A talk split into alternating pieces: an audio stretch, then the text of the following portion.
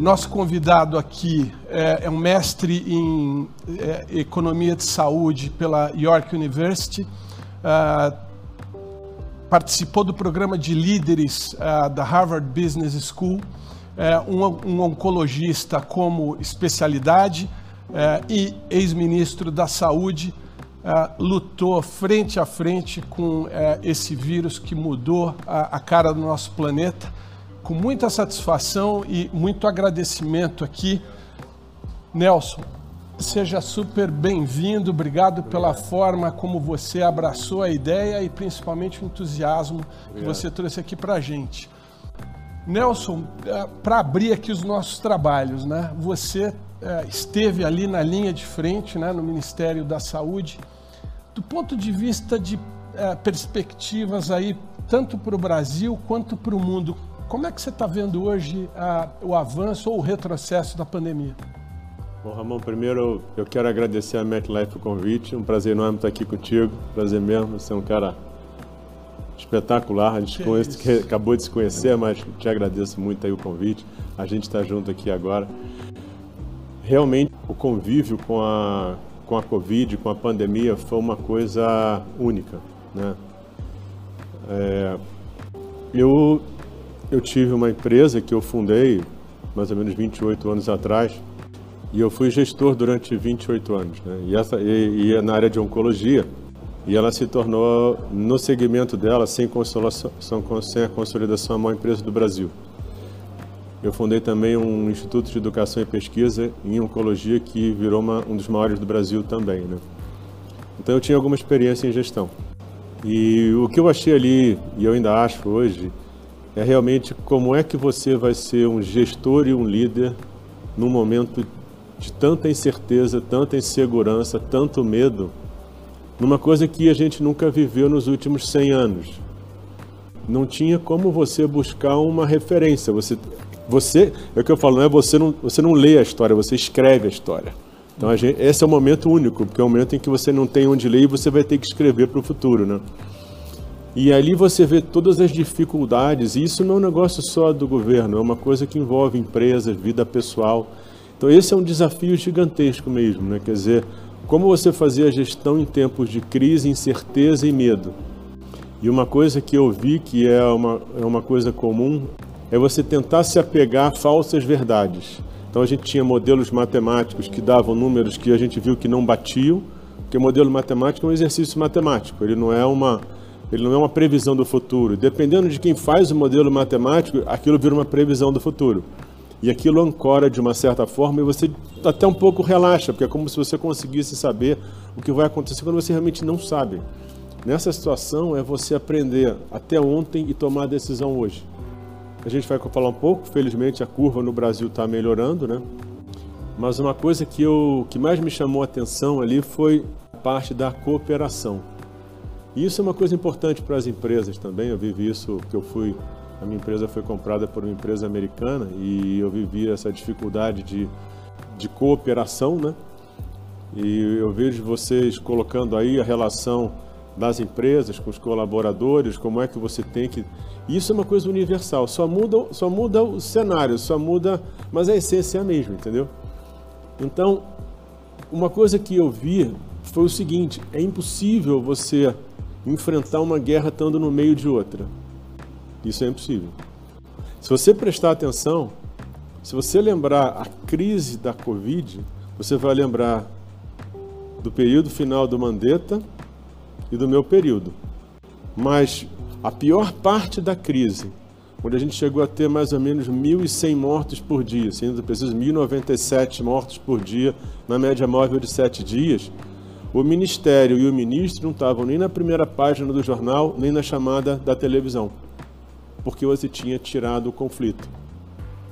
Então, por mais difícil, eu tinha, foi muito difícil tomar a decisão de sair, né? eu tinha um monte de planos para aquela posição que eu tinha, mas naquele momento era muito claro que eu não podia ficar, porque se eu continuasse ali, eu ia replicar todo o conflito que tinha acontecido antes. Isso ia ser péssimo para o país, fora seria ruim para o presidente, ruim para mim, ruim para todo mundo. Mas ali e a decisão, e eu, e eu sempre me perguntei, às vezes ainda me pergunto, embora a resposta seja sempre a mesma, você não podia ter feito alguma coisa diferente para ter continuado. E a resposta é sempre não.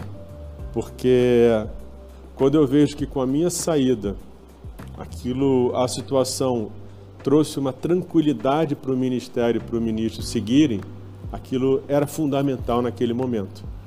Porque na minha entrada, a gente tinha, na época do, do ministro Mandetta, você tem três períodos muito claros.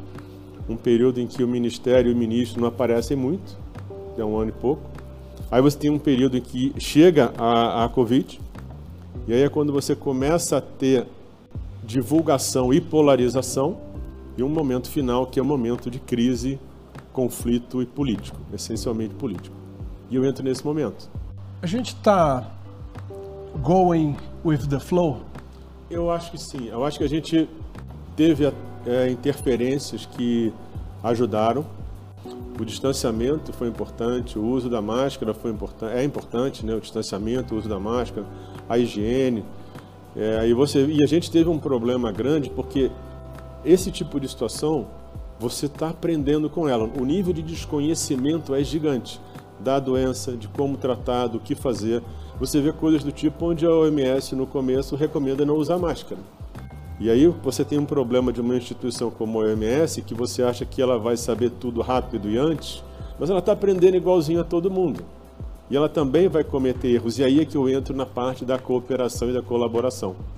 O que, que acontece? Numa situação como essa, de extrema incerteza, medo e desconhecimento, na verdade aprende relativamente pouco, onde você tem que tomar a decisão com toda a certeza que existe, você não pode deixar de tomar decisão.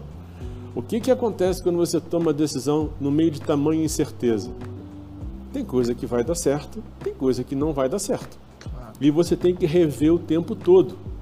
Se o que não deu certo, o que, que a colaboração faz? Quando você tem colaboração, isso vale para a empresa demais. Se você não tem colaboração, se você tem colaboração, o que acontece? O que deu certo você tenta melhorar, e o que deu errado, você para para ver o que deu errado, por que, que deu errado e rever. Define novas ações, novas estratégias. Quando você tem conflito, as pessoas usam aquilo para te agredir e para te derrubar. É um conflito novo que vai surgindo todo dia, né? E ali, e aí o que, que eu via? Quanto mais eu falasse, na verdade, mais conflito eu gerava. Por isso que eu só fui falar quando eu saí. Porque enquanto eu fiquei lá, eu falava o mínimo possível, porque eu sabia que quanto mais eu falasse, mais problema Talvez eu ia ter. Talvez fosse o menos pior, né? Era o menos pior naquele momento. E era muito difícil, porque eu estava na imprensa o tempo todo, o povo me batendo o tempo todo, e aquilo te incomoda, obviamente, né? E você fica entre você e o teu projeto, que na verdade o ministério era um projeto de vida, na verdade, porque eu achava que eu tinha condição de melhorar o sistema. E eu sabia que se eu falasse ali ia ser bom para a pessoa Nelson, mas ia ser ruim para o ministro Nelson. É, um, é difícil pra caramba se tomar essa decisão no meio daquela confusão, todo mundo batendo. Minha família desesperada, aquele, eu, nem, eu nem via rede social, não via nada. Eles que viam, né? Porque melhor, eu não via nada. É não tinha como. Se eu visse, ia ser pior. Não tinha como. E aí você vai vendo, é, aí você vai aprendendo isso muito rápido, porque é tudo muito. Esse aprendizado é muito rápido, até porque você já tem experiência prévia, né? Então, foi uma experiência única na minha vida aquilo ali, porque é, a gente ainda conseguiu fazer algumas coisas e, e essa parte da cooperação é muito interessante porque uma outra coisa também que eu achei incrível que foi o seguinte: as pessoas elas querem ter a sua autonomia e a sua vida própria. Pessoas que eu estou falando instituições, estou usando pessoas para simplificar. Quando começa a dar errado, aí ele já começa a querer achar alguém que não tem liderança e coordenação, porque no fundo ele quer transferir responsabilidade e achar um culpado. Mas se ele tivesse conseguido seguir como ele queria antes, ele nunca ia falar isso, entendeu? E aí a pessoa usar o momento também para tentar, de uma forma, se proteger. Porque eu me lembro que quando eu estava lá, eu já tava, só estava lá duas semanas, mas assim que eu cheguei naquela reunião do dia 22, que foi aquela confusão, é, eu tinha dito lá que a gente tinha algumas metas ali. Uma era a parte de testagem, e você vê como é difícil, isso é uma outra, um comentário, como é difícil você executar. Uma outra coisa importante é você não consegue ficar eficiente numa crise. A eficiência numa crise só existe quando você já era eficiente antes. Se você não era, esquece. Só vai ficar pior. A nossa tradição não é muito brilhante. Só vai ficar né? pior. E aí, e aí eu estava ali, e aí eu falei, bom, então a gente tinha testagem, e outra era criar um protocolo para abordar o distanciamento social. E aí, quando eu tive uma reunião com um grupo lá da, específico, e aí me cobraram que o governo federal não tinha se posicionado. Falei, gente, eu, já estou trabalhando nisso, acabei de chegar, mas já tem isso, já está pronto. Eu ia até apresentar, vou discutir isso no final de semana com vocês. A gente revê, bate o martelo, semana que vem a gente coloca isso. Porque para mim era super importante começar uma discussão do distanciamento, mesmo que não fosse o momento de. Porque não, não dava para eu querer me preparar para ele quando acontecesse, a hora de fazer. Eu tinha que estar preparado antes para poder, na hora de fazer, já ter preparado aquilo tudo para definir. Porque na época, a gente ter um programa Brasil de distanciamento social de testagem, testar isso, me permitiria, por exemplo, entender, cientificamente falando, eu poderia ver algumas formas de distanciamento em situações semelhantes ao longo do país. Eu ia ter que trabalhar toda a heterogeneidade do país você podia ver exatamente o que, que, que funcionava e o que, que não funcionava, porque o distanciamento, ele naturalmente, ele vai diminuir a contaminação, mas não dá para você não saber o que fazer depois. Você tinha que ter algum conhecimento de como é que eu saio do distanciamento, porque até hoje a gente não sabe como sair, a gente tenta sair. E, e uma, uma das questões que eu tinha era que a gente tinha que aprender com as tentativas que a gente fizesse. E o que, que aconteceu? Na semana anterior tinham me cobrado isso, na semana seguinte disseram que não iam implantar porque achavam que não era a hora. Então, pô, como é que na semana passada me pede um negócio, na semana seguinte eu te entrego na semana seguinte e você diz que não é hora? Aí você vê que ali talvez não fosse tanta cooperação, talvez fosse uma coisa mais político-partidária. Hum. E isso é um outro problema, que o sistema de saúde brasileiro, o sistema público, ele é tripartite, ele é federal, estadual e municipal. E aí, na verdade, você tem três forças ali, mas, na minha opinião, o que, o que eles tentaram deixar claro para mim é que nós somos iguais. E depois cobra a liderança e coordenação do Ministério da Saúde. Mas aí é na hora em que a coisa está pegando.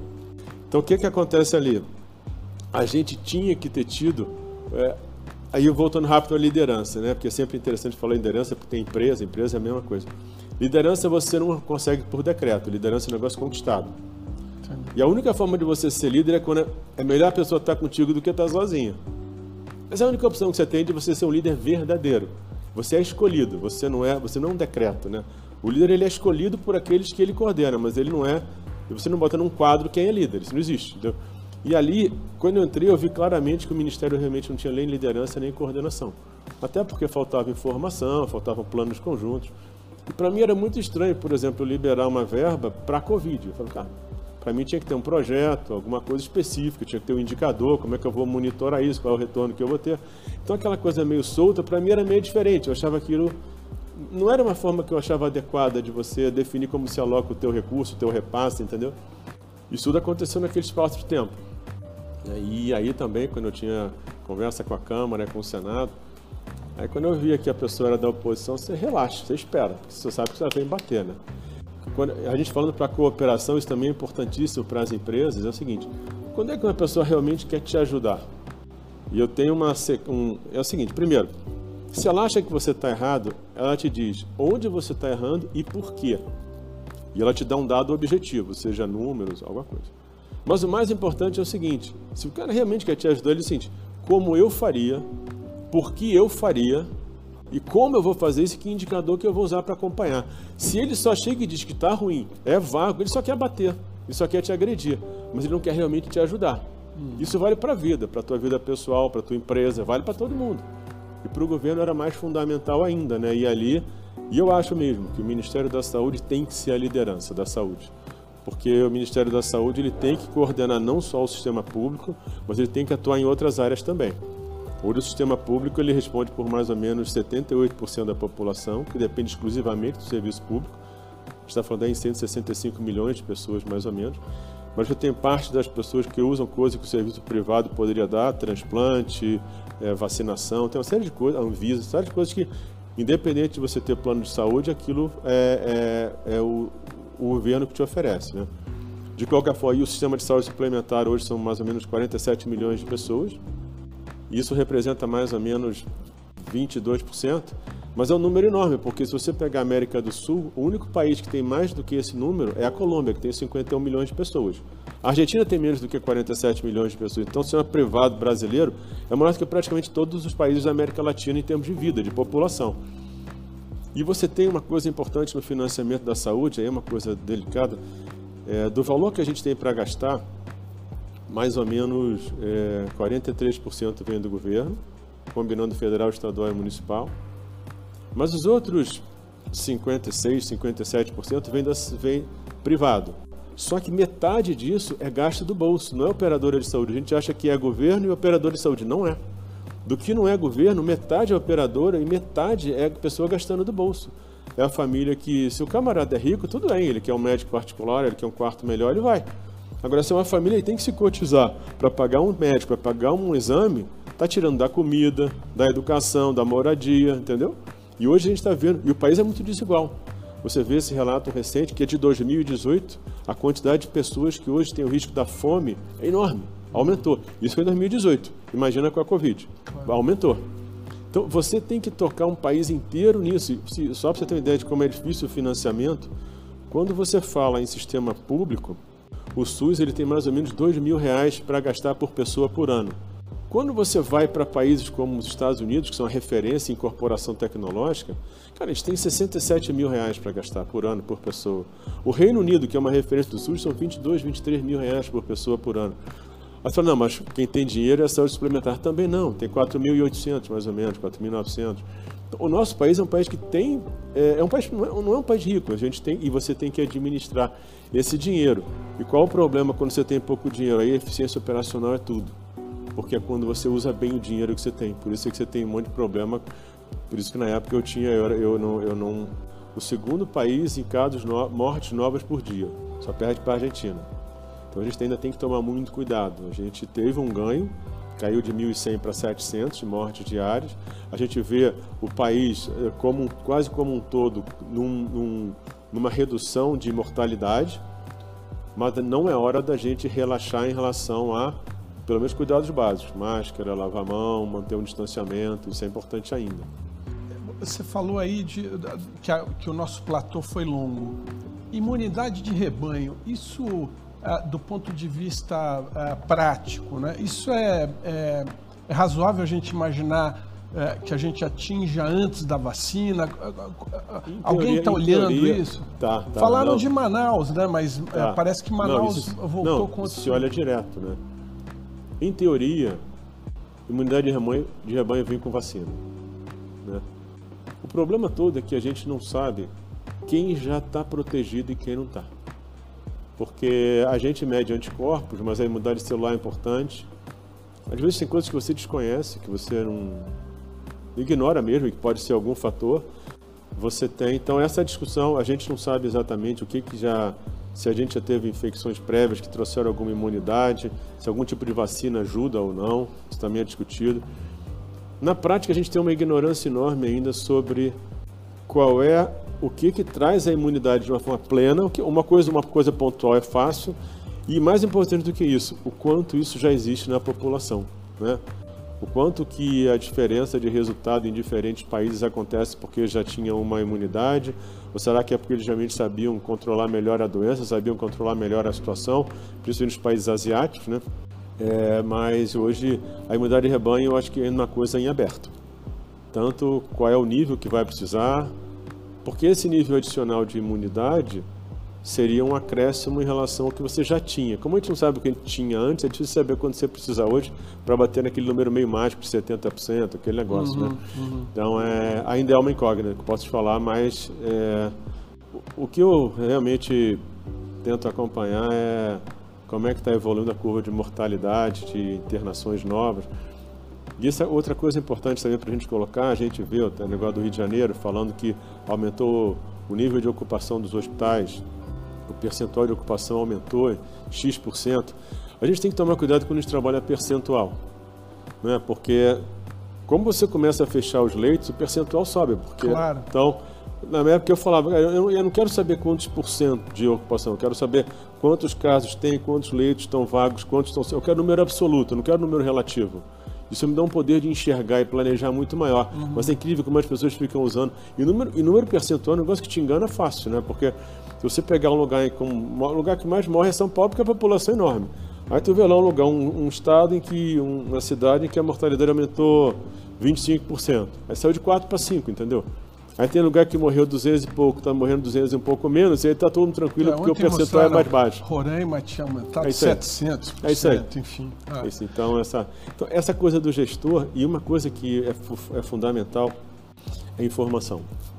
Porque o que era mortal para mim era trabalhar sem informação, porque você literalmente navega às cegas. Então eu não sabia qual era a mortalidade nos hospitais, eu não sabia a ocupação desses números que eu precisava. E eu tinha informações soltas de lugares onde a mortalidade era 10%, era 70%. E eu tinha que saber, tentar entender por que, que uma era outra, se eu conseguia pegar aquele de 70 e trazer boas práticas para o de 10. E, eu não, e, e essa informação, e aí que tá, essa informação ela tem que estar tá estruturada. E ela tem que existir antes, você não consegue colher isso... Na emergência. Nem, ainda mais da noite para o dia, claro. isso é impossível. Então você realmente pode até tentar colher uma coisa ou outra, mas você navega ali. É, e aí que eu te falo, são decisões que você tem que rever o tempo todo, porque você toma muito na incerteza, entendeu? E aí, aí você imagina isso no meio dessa crise, todo mundo batendo. É uma, é uma complicação, né? Então é difícil pra caramba. Nelson, você falou de informação. Um lado ah, obscuro ah, da pandemia é que várias coisas do ponto de vista de saúde mental se agravaram, uh, cirurgias que estavam previstas para serem feitas ou até tratamentos de câncer estão sendo postergados. Uhum. Você tem alguma informação disso? Você, você, tem alguma perspectiva de qual que vai ser o impacto disso lá para frente? Não. Para já um, você conseguir perceber na prática que isso já está mudando. Uhum. A oncologia é um negócio, principalmente quando aquelas doenças que você trata para cura, que hoje é a maior parte, felizmente, você vai ter, você vai ver esse impacto em meses ou anos. Quando você começa a ver isso em poucos meses, a gente começa a ter um problema real. Então, talvez o problema seja muito maior do que a gente imagina. O que eu te digo é que isso vai impactar cardiovascular, vai impactar oncologia, vai impactar provavelmente diabetes, doença hipertensão. A grande pergunta hoje é qual o tamanho desse problema? E a gente só vai conseguir saber isso provavelmente, certamente lá na frente. Você olhando, quer dizer, no fim, é, é, foi quase cíclico, né? É, tem algumas doenças que você vê que ciclicamente elas vão aparecendo, a Covid foi uma delas, né? É, o, o que, que você acha que muda na nossa sociedade é, no aspecto de é, infraestrutura, como é que os governos vão, vão enxergar isso? Porque, no fim, tinha muita gente levantando bandeira antes da, da pandemia, dizendo: olha, vem alguma coisa aí, a gente precisa se preparar. É, o Gates fala isso uns anos atrás. É, Genial aquela palestra é, dele. Exato. É, a, a, a, pergunta é: o, o que, que, você acha que vai mudar ou o sistema, no final das contas, vai tampar o nariz, tocar para frente a vida até a próxima? Eu, eu, acho que as pessoas vão. Vai, vai, a própria Organização Mundial de Saúde está discutindo, ela criou um grupo de trabalho para avaliar como ela está atuando na pandemia e se preparar para futuros, né? Porque até você começa a ver essa discussão, se essas mudanças que a gente está tendo no meio ambiente, isso pode favorecer novas pandemias, se não vai ser daqui a 100 anos, né? Como é agora, 100 anos depois, se vai acontecer assim. A gente teve outras que foram muito menos severas que não mudaram, porque o problema da Covid é que ela afetou a saúde, a economia e o comportamento. Tudo ao mesmo tempo, muito. E os três sim, têm relação com o outro, né? O comportamento influencia a economia, influencia a saúde. Então, é, a gente nunca teve uma e a gente nunca teve uma situação mundial como essa, porque no fundo essa cooperação tinha, tem que ser até mundial, né? Não é nem só país. E a gente viveu isso na época do ministério. Uma das coisas que a gente que eu te coloco que é essa coisa de gestão em tempos de caos verdadeiro, um caos que a gente nunca teve antes. Mais de 90% dos insumos e dos equipamentos vinham da China. E se a China não tivesse resolvido a Covid rápido, ia ser uma loucura porque aí não ia sair da China, porque a China tem 1,4 bilhão de pessoas. Quando ela resolve rápido, aí você vê o problema que você tem, que é o poder econômico. A gente tinha feito uma compra e os Estados Unidos foram lá e levaram. Então, a crise no meio do caos total é isso, são aquelas coisas que você não imaginava antes. Você fez um acordo, você contratou, você definiu o preço, definiu a entrega, tudo certo, não acontece. E você não está preparado para tamanha incerteza, ainda mais quando isso vai influenciar um país inteiro. Se a gente tivesse conseguido trazer os 15 mil respiradores que tinham sido planejados, ia ser muito diferente. O que, que os governos vão fazer? Porque uma coisa que a gente tem que entender é o seguinte: uma coisa são aqueles projetos que você faz quando você está com medo, no meio do problema. Outra coisa é quando ele passa. É, momentos da história de pandemias ou epidemias graves. E eles perguntaram para essas pessoas a lembrança que elas tinham daquilo e era nada. Depois que aquilo passou, As pessoas mudaram a vida, mas não por causa do medo, mas porque elas se readaptaram.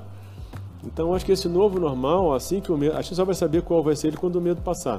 Porque quando a gente tiver tirar a influência do medo, é que a gente vê como é que vai ficar mesmo, né? Mas o que eu acho que vai acontecer é que a gente vai usar o aprendizado que a gente teve, tudo aquilo que melhorou a nossa vida, para poder rever como a gente quer seguir. Isso, mais uma vez, vai ser muito heterogêneo, né? Porque a gente tem um país muito, muito desigual. Então, até esse novo vai ser diferente para cada camada da sociedade, mas qual vai ser. Mas eu acho que vai ser isso. A gente vai retomar, quando o medo passar, muito que a gente imagina hoje que nunca vai fazer amanhã, vai voltar a fazer, eu acho.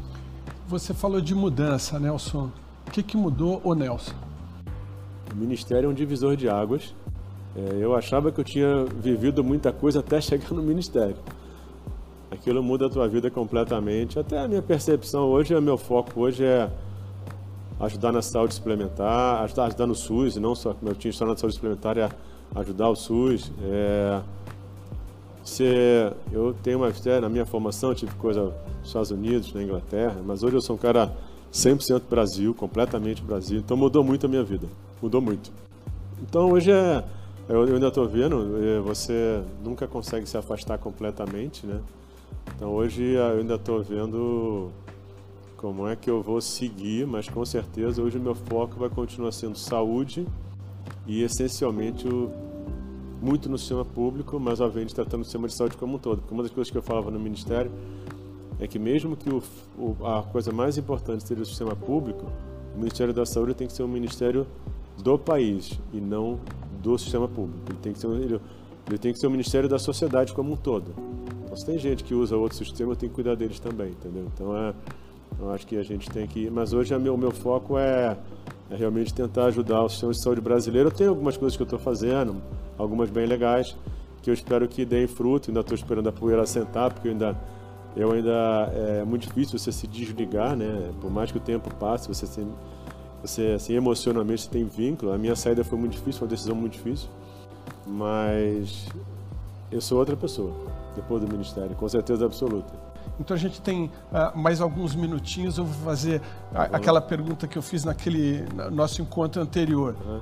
Chuta aí, o, o, o, Nelson, qual é a tua vacina favorita e quando que isso aí uh, vai começar a ser aplicado no Brasil? Não sei. Hoje o que que acontece? Hoje, a gente, das 10 vacinas que estão em estudo, você tem inclusive assim, mecanismos de ação diferentes. Umas são vírus atenuados, são vírus inativados, outras são vetores virais, outras trabalham com partes do vírus. E cada uma dessas vacinas tem problema de armazenamento, algumas podem ficar em temperaturas de refrigeração mais normais, outras vão ter que trabalhar a menos 20, menos do que menos 20. Então, até essa logística é uma das coisas que a gente tinha que se preparar que acho que muita gente está preparando, mas eu não sei o que vai acontecer quando a vacina, a vacina ou as vacinas surgirem. É, a gente vai produzir a vacina, mas será que a gente vai ter frasco, vai ter tampinha de frasco, vai ter seringa, vai ter freezer para armazenar? Os aviões vão estar preparados para transportar se for a menos 20, a menos 50? Como é que isso vai funcionar? Porque cada metodologia demanda logísticas diferentes e armazenamentos diferentes. Então não dá para a gente saber nem a hora, nem o que, que vai acontecer. Vai depender muito de qual vacina der certo. Eu espero que a forma como a gente está conduzindo hoje, que várias deem certo e que a gente tenha um número grande, porque mesmo quando você fala, tem um programa da Organização Mundial de Saúde, que é o COVAX, que é para você ter 2 bilhões de doses, o Brasil até acabou de entrar. Mas 2 bilhões de doses é, é, é, um bilhão de pessoas. Você imaginar que o mundo está hoje com quase 8 bilhões, é uma... Das 10 vacinas, só duas são dose única, outras são, doses, são duas doses. Então tudo vai depender de qual vacina vai acontecer, quando ela vai acontecer, qual a forma que a gente vai ter de, de, de trabalhar isso. Mas uma coisa que eu digo sempre é o seguinte, quando as pessoas, isso que você me perguntou, né? Eu dizia sempre o seguinte, cara, minha função aqui não é adivinhar o futuro, é construir o futuro. Então eu não posso adivinhar nada, que, eu sou eu que vou fazer ele acontecer, entendeu? Então, a ideia é essa, é você trabalhar toda essa incerteza, mas ao mesmo tempo tentar ser o mais competente possível para você construir o melhor futuro possível que você tem hoje que são essas dúvidas e os recursos que a gente tem, assim. Mas infelizmente essa resposta eu não tenho para te dar. Qual mensagem você gostaria de passar para as pessoas nesse momento e pensando em perspectivas para o futuro em relação ao cuidado das pessoas com a saúde e novas doenças? O que é importante é, primeiro, que isso vai passar, mesmo que a gente não saiba exatamente quando, mas isso vai passar. É porque às vezes, quando você está no meio de uma situação muito ruim, aquilo parece que não vai acabar nunca, mas vai passar. Né? Em relação à saúde, eu acho que o ideal é que a gente trabalhe a saúde todo dia, né? Saúde é você fazer exercício, não fumar, tentar manter um peso, tentar fazer exames de prevenção, de, de screening né, no momento certo, nas diferentes áreas. É tentar realmente criar hábitos saudáveis, né? Porque isso não é muito fácil, sabe? Às vezes eu eu fico vendo as pessoas que falam em relação ao fumo, em relação à obesidade, e aí a gente chega para essas pessoas e fala: você se você não parar agora, você daqui a você lá na frente você vai ter XYZ, né? Aí, mas o camarada tem um monte de problema hoje, entendeu? E aquilo ameniza de alguma forma o problema dele. Ele diz, cara, tudo bem, me ajuda a resolver hoje que a gente senta para conversar amanhã. Então, quando você pensa em pessoas, a primeira coisa que você tem que, você tem que tentar fazer é entender o momento dela hoje. Porque não adianta você ficar falando do futuro dela se você não consegue trabalhar hoje. Ela só vai pensar no amanhã quando ela está resolvido com hoje. Então, se ela tem dinheiro, se não tem, se ela está com um monte de problemas, se ela está estressada no trabalho, na vida pessoal. Então, o que eu coloco hoje é o seguinte: a gente tem que ajudar as pessoas a ter, trabalhar cada vez mais a saúde, mas sempre entendendo que você não pode cobrar das pessoas mais do que elas podem te dar. Ou você entende as, as limitações das pessoas e trabalha isso, Senão não adianta você ficar pedindo mais para ela se você não trabalhou a limitação que ela tem, entendeu? Então, a sugestão que eu tenho para fazer é entenda as pessoas antes de criticar e na hora que você tentar criar alguma coisa para ajudar. Porque senão você vai ser sempre aquele negócio que está sempre no papel, mas nunca acontece na vida, entendeu? Então, a capacidade de, trans... de... Porque a gente nunca pode trabalhar problema complexo de uma forma simplista é muito que a gente faz no dia a dia, em todas as áreas, seja na vida pessoal, seja nas empresas, seja no governo. Então a mensagem que eu posso te dar é essa. Você acredita que, do ponto de vista médico, seja importante mantermos os cuidados com higiene e saúde da maneira como estão, uh, estamos uh, cuidando? Álcool gel, máscaras, etc. Ou eles foram necessários apenas para conter uma pandemia como está? Uh, você acha que esse cuidado se tornará prática no dia a dia das pessoas no Brasil? Eu costumava sempre tirar sarro de orientais, né? Você viu o cara com máscara, é. falando, pô, que bobagem, né? Agora está todo mundo de máscara e a gente descobriu que isso era quase uma etiqueta higiênica, né? Mas, enfim. É, é difícil te dizer o que vai acontecer no futuro. A gente só vai saber quando o medo passar. Quando, porque o medo só vai passar quando isso tudo passar, o medo passa, fica um tempo, depois ele passa também. Nesse momento é fundamental. A gente está no meio da pandemia, ainda. A gente tem alguns sinais de, que, são, que trazem algum otimismo, o número de mortes caiu, mas esse momento é, eu não sei te dizer como é que a gente vai evoluir culturalmente, porque eu tenho, eu tenho uma definição de cultura que eu vi uma vez que eu achei sensacional, que cultura é como é que você se comporta quando ninguém está te olhando. Né? Então, é, como é que a gente vai se comportar lá na frente, eu não sei te dizer, mas nesse momento não dá para relaxar, de jeito nenhum. Se um dia isso virar hábito, para onde isso vai mudar. Então, é o tempo que vai levar, o quanto medo vai ficar, quando é que o medo vai passar. Isso é que vai definir como é que a gente vai se comportar lá na frente. Pode ser a nossa nova cultura também. Mas para o momento não pode relaxar de jeito nenhum. Para uma mensagem final tua que você quiser contar eu, aí para a nossa audiência. É, primeiro, eu quero agradecer as pessoas que estiveram com a gente aqui esse tempo todo. Agradecer, te agradecer para caramba ah, o convite da, da MetLife, a, tua, a nossa conversa, você está aqui comigo. Ah, o que eu digo é o seguinte, a gente, isso como eu digo, vai passar. Nesse momento é importante manter os cuidados. A gente não pode apostar tudo na vacina, mas tem uma chance enorme dela sair, então dá para ter um otimismo. E o que eu aprendi muito nisso, foi aquilo que a gente conversou aqui. Você, em momentos de crise, cooperar, realmente estar tá do lado e é, isso é fundamental para que a gente consiga até encontrar as melhores soluções para o momento, sabe? Isso não é só para o governo, isso é para a vida, isso é para as empresas. E eu só espero que isso e mesmo eu não podendo te dizer quando, que isso passe rápido. É isso. Nelson, eu agradeço mais uma vez a todo mundo, a você e a todo mundo que está com a gente. Nelson, super obrigado. obrigado. Foi um prazer enorme ter obrigado. você aqui obrigado. e, de acima de tudo, conhecer você de uma forma diferente, sem nenhuma influência, sem nenhum viés, né? É. É, e te desejo aí muita sorte.